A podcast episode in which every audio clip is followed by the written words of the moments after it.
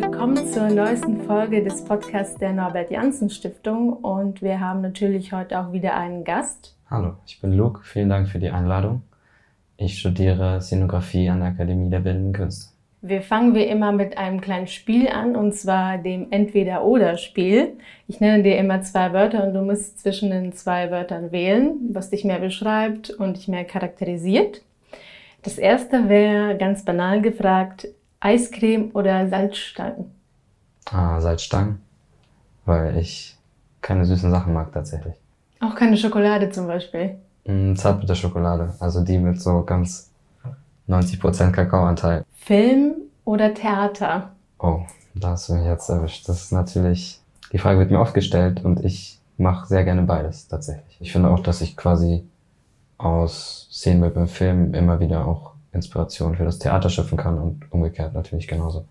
Für jemanden, der gar nicht im Bereich Szenenbild unterwegs ist oder auch nicht im Theater oder Film, wie würdest du erklären, was der große Unterschied ist in der Arbeit mit Szenenbild beim Film und beim Theater? Naja, der Unterschied liegt zunächst mal in dem Raum an sich, während man beim Theater ja oft an eine, einen sehr zentralen Punkt gebunden ist und beim Szenenbild ja oft äh, sehr variabel darin, wo man das Ganze stattfinden lässt. Im Theater ist, kann durchaus noch freier sein, in dem Sinne, dass man einfach Sachen behaupten kann und jetzt nicht realistisch irgendwas abbilden, ohne dass sonst quasi das Filmbild nicht funktionieren würde. Ankommen oder reisen? Ich denke, das eine existiert nicht ohne das andere, aber ich entscheide mich für Reisen. Und dann so war eigentlich schon mein ganzes Leben, dass ich immer irgendwie auf der Reise war. Und ja, Vielleicht kommt aber auch der Zeitpunkt, wo ich irgendwann mal ankomme. Dann überleitend eigentlich sehr gut zur ersten Frage. Du hast ja schon erwähnt, dass du sehr viel in deinem Leben schon gereist bist. Womit hängt das zusammen? Das liegt ganz banal an meinen Eltern, glaube ich, und so wie ich aufgewachsen bin. Und dann hat sich das einfach so fortgesetzt. Aber hast du auch aus dieser Erfahrung äh, beim Reisen und durch den Background deiner Eltern auch äh, so den ersten Bezug zum Szenenbild gehabt? Doch, absolut. Also meine Eltern haben sich in England kennengelernt und dort einen Wagen gekauft und dann bin ich in diesem Wagen geboren und das ist quasi ein Schaustellerwagen, so aus der viktorianischen Zeit und das war quasi so, kann man schon so sehen, als Ausgangspunkt von allem, was auch jetzt gerade eine Rolle spielt in meinem Leben. Und wann kam bei dir das Interesse, wo du gesagt hast, okay, jetzt will ich wirklich äh, auch beruflich in die Richtung Szenenbild gehen? Das war eigentlich so äh, während den letzten Schuljahren, dass ich irgendwie da Theater gespielt habe und irgendwie einen tollen Lehrer hat, der mich sehr begeistert hat für das Theater. Und dann wollte ich aber auch quasi so die Gestaltung und die darstellende Kunst irgendwie beides weitermachen und bin dann Bühnenbild gestoßen. Aber war das dann auch so eine Idee, die unter deinen Gleichaltrigen sehr besonders war oder war das eher so dass du quasi von den Freunden und von der Familie da viel Unterstützung bekommen hast. Ja, das sehe ich als ein großes Geschenk, dass da quasi von familiärer Seite oder struktureller Seite nicht auch noch quasi eine Hürde ist, sondern dass mir die Möglichkeit so geschenkt wurde, dass ich wirklich einfach diesen Weg gehen kann, mit dem ich sehr zufrieden bin. Wie würdest du Szenenbild in kurzen Worten beschreiben? Was umfasst Szenenbild überhaupt? Also Szenenbild ist für mich die Kunst im Raum zu denken und zu inszenieren und eine Geschichte zu erzählen. Magst du kurz beschreiben, wie dein Alltag in diesem Beruf oder in deinem Studium ist? Was macht man, wenn man Bühnenbild studiert? Ganz viel Modelle bauen, praktisch arbeiten, was ich auch unglaublich wichtig finde. Und wie würde dann zum Beispiel äh, so ein typischer Tag im Studium aussehen? Das ist ein bisschen so wie Puzzle spielen, kann man sich das eigentlich vorstellen, dass man versucht, eine Vision zu verwirklichen in einem Team. Hast du ein Projekt, was dir sehr gut im Gedächtnis geblieben ist und vielleicht magst du erzählen, warum? Mm, sehr gut im Gedächtnis geblieben ist mir jetzt zuletzt der Film, den ich mit Sabine Koda gemacht habe, ihren Abschlussfilm an der HFF, weil das auch einfach ein sehr schöner Moment war und beispielhaft dafür, wie Theater und Film auch zusammen funktionieren kann, weil wir quasi so eine Mockumentary erzählt haben und dann auch immer wieder Bühnensituationen hatten, wo quasi dann auch Theater wieder eine Rolle gespielt hat und Licht auf einer Bühne und so weiter. Da freue ich mich auf jeden Fall sehr auf die Premiere. Worum geht es inhaltlich in dem Projekt, von, du, von dem du gerade kurz erzählt hast, bei dem du Szenenbild gemacht hast? Ah, inhaltlich geht es um einen Comedian, der auf die Reise geht, um sich selbst zu verwirklichen, Erfolg zu haben und dann so ein bisschen an sich selber scheitert oder an, sein, an der Darstellung, die er sein will, noch in Kombination mit seiner Schwester. Diese, dieses Spannungsfeld zwischen Fremdwahrnehmung und Eigenwahrnehmung so. Jetzt auf das konkrete Projekt bezogen, wie sah da der Arbeitsalltag aus? Also wie viele Tage oder Wochen im Vorfeld hast du angefangen, dich darauf vorzubereiten und wie viele Drehtage hattet ihr? Ähm, das ging so los Anfang des Jahres im Januar, immer wieder mit Meetings und quasi Entwürfen und Planung. Also Film ist viel mehr Planung als Theater, um da nochmal so einen Vergleich zu haben.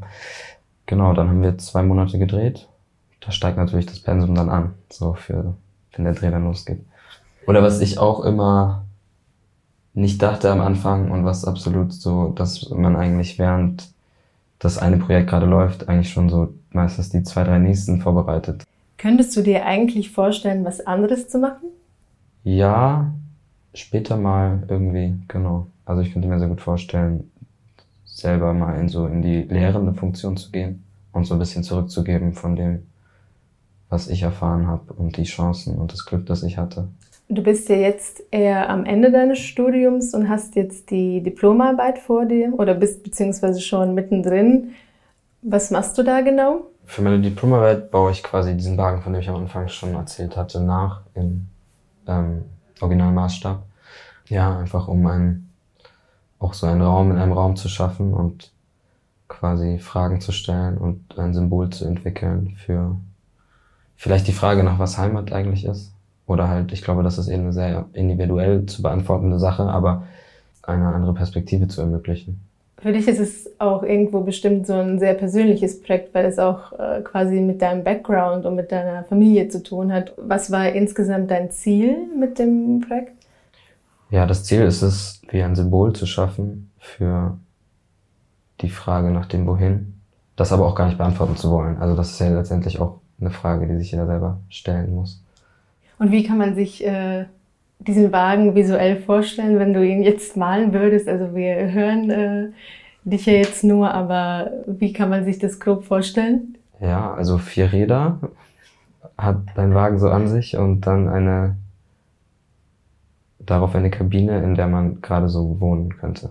Oder mit welchen Materialien hast du da gearbeitet? Die Materialien, die ich verwendet habe, sind hauptsächlich äh, Holz und Pappe und dann Stahl auch ein bisschen. Es ist eher, hat eher eine Monochromität im Vergleich zum Original, der farblich sehr verziert ist.